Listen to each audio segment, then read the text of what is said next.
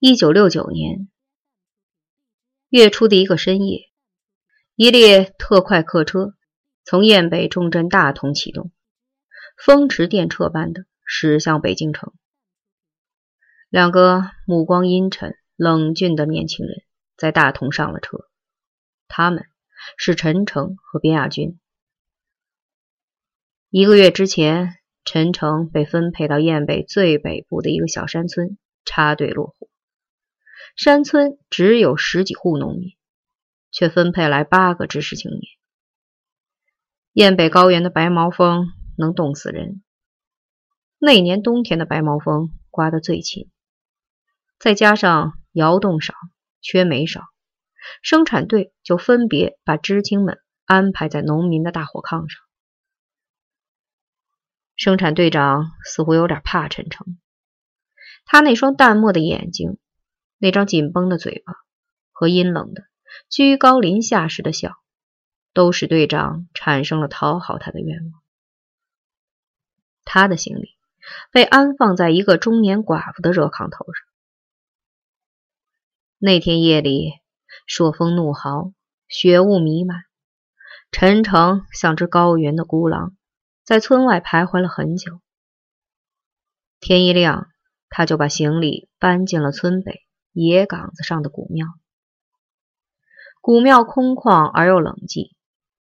陈诚把自己禁锢在这清冷的神仙之地，一个月内没有迈出庙门一步。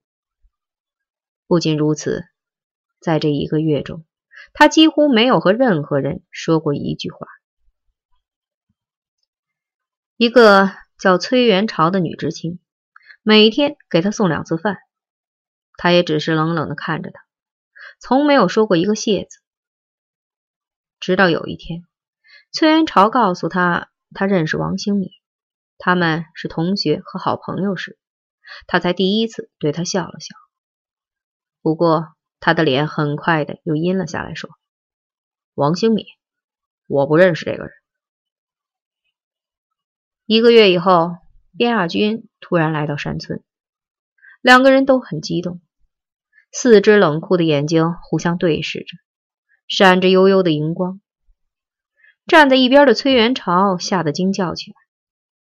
突然，这两条成熟的男子汉扑在一起，紧紧地拥抱着，厮打着，像两只久别重逢、正要结伴远行的野狼。崔元朝被感动了，给他们送来了罐头和酒。你到我的这座小庙来干什么？迎请你这尊神回北京。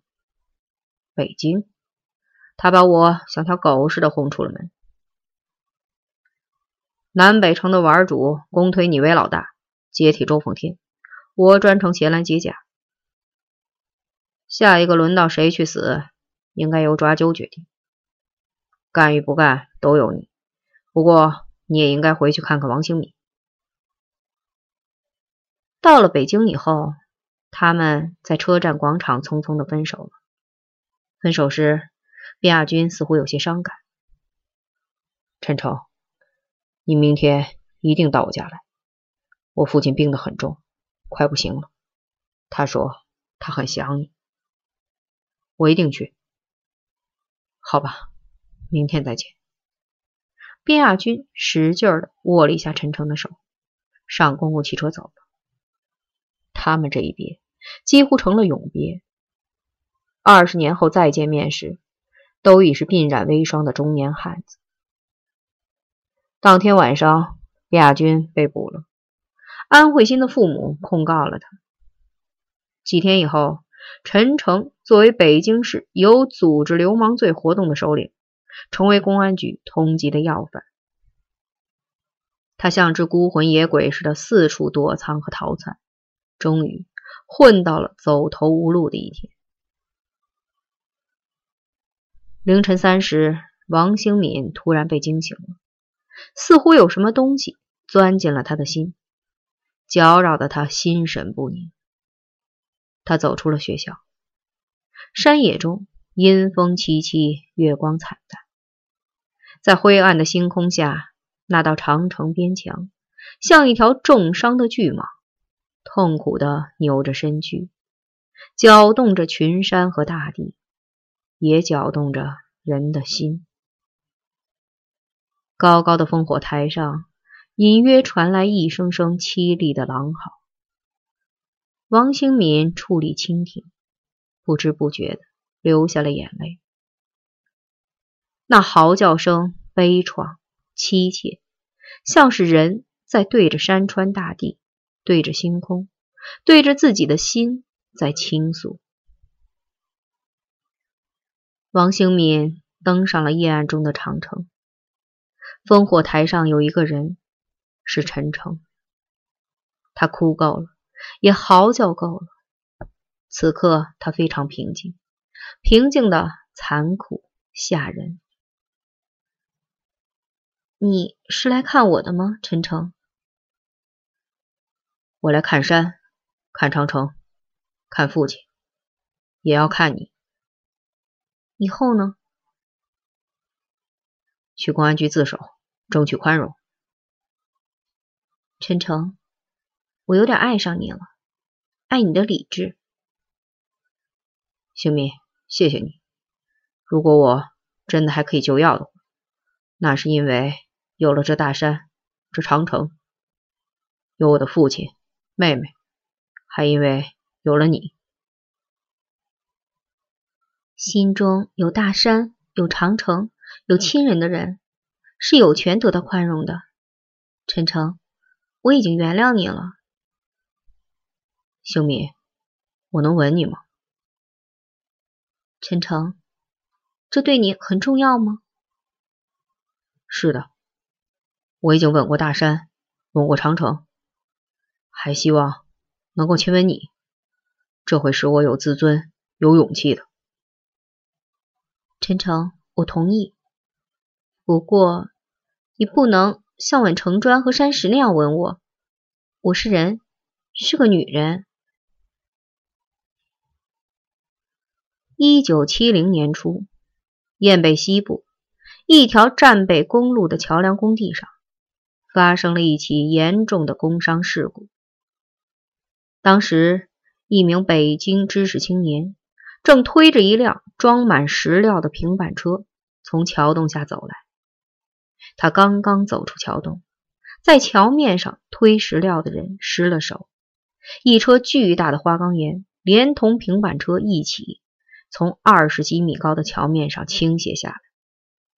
这名北京知识青年被砸成了肉饼。这名知识青年叫顺子，顺子被宣传成烈士。在桥面上失手的人是谁，说不清。人很多，施工组织也很混乱，大家又都互相证明着别人的无辜和自己的无辜，于是也就没有深究。不过当时有一个人也在桥上推车，他也是个北京知识青年，这个人叫保安。一九七零年夏季，正在山西阳泉一所劳改矿山服刑的边亚军。收到了王兴敏寄去的一个包裹和一封信。亚军，大麻地里的鬼打墙，的确是因为鬼迷住了你们的心窍。不过，这个鬼的名字叫致幻剂。麻科植物的叶片中都含有微量的致幻成分。麻科植物喜温，在山区一般都被种植在低洼潮湿的地块上。阴天下雨时，低洼地里的空气流通不畅，微量的致幻成分聚集在一起，逐渐浓烈起来，形成一股妖气，足以使你们变得疯狂和迷失方向。亚军，在人的一生中，失足误入大麻地的机会是很多的，特别是在阴雨的气候，人是很容易被那些遮雨的叶片所诱惑的。问题在于。人要能够认清魔鬼的真面目，并且要有勇气摆脱掉他的纠缠。亚军，作为你的朋友，我相信你有这种勇气。一九八五年的春天，英雄营长刘南征牺牲在祖国南疆的红土上。他的血把山岗染成灿烂的嫣红色。牺牲前的三天，他刚刚从北京回来。在北京，他耳闻目睹了大量的流氓无赖行为，有的以权谋私、敲诈勒索，有的人行贿受贿、坑害国家、个人发财，还有那些坑蒙拐骗之徒、声色犬马之辈，他们像毒菌一样侵蚀着北京城。他妈的！老子们流血拼命，在保卫谁？愤怒和忧虑使他丧失了理智。当敌人蜂拥着扑向阵地时，他从战士的手中夺过了一挺轻机枪，跑出战壕，把成串的子弹射进了那些流氓军人的胸膛。一百发子弹打完了，他的心情也舒畅了。他是大笑着扑倒在祖国的土地上的。对于刘南征的牺牲，军长极为惋惜。他说：“一颗耀眼的将官之星，过早的陨落了。